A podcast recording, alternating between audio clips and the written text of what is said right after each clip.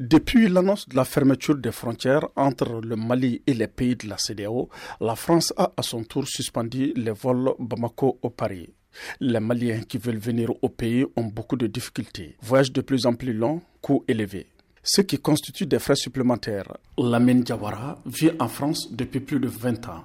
Il raconte. Oui, effectivement, c'est un coût supplémentaire, c'est un handicap le fait que, quelles que soient les difficultés, le Malien est prêt à se sacrifier pour se rendre à son pays, aller voir ses parents, ses frères et sœurs, quel que soit le coût. Oui, ça causé un handicap. Effectivement, personne ne, peut le nier.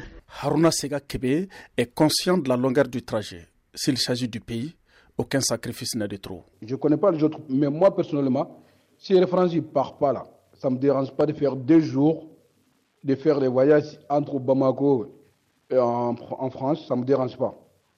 Par rapport au le situation qu'on a aujourd'hui. Pour ce qui est de l'envoi des fonds vers le pays, nous n'avons aucune difficulté. Lamine Jawara. Nous pouvons jusqu'ici envoyer de l'argent en Afrique, sans problème. Nous payons de l'argent pour pouvoir envoyer de l'argent en Afrique à nos parents, à nos frères et nos soeurs. Donc nous payons déjà de l'argent pour pouvoir envoyer de l'argent. La France a son bénéfice dedans. On n'a pas de problème dans ce domaine pour l'instant. Pour d'autres, cette crise n'engendre aucune conséquence. Boubacar Diara. Il faut anticiper et ça, nous arrange beaucoup quand il n'y a pas d'Air France entre Mali et Bamako parce que ça nous coûte cher beaucoup. Et les billets sont chers et non seulement il y a les foutaises. Il n'y a aucune conséquence. Nous ne sommes pas les seuls à être impactés par cette crise. Brahima Baradji. Nous, on peut souffrir. On peut emprunter d'autres avions, même s'il faut faire le tour du monde pour arriver chez soi. L'avion arrêté, c'est la France qui va ramasser la peau cassée. Ça, nous, ça nous fait mal. Bon, ça fait mal à l'économie. Ce qu'on gagne, on sait.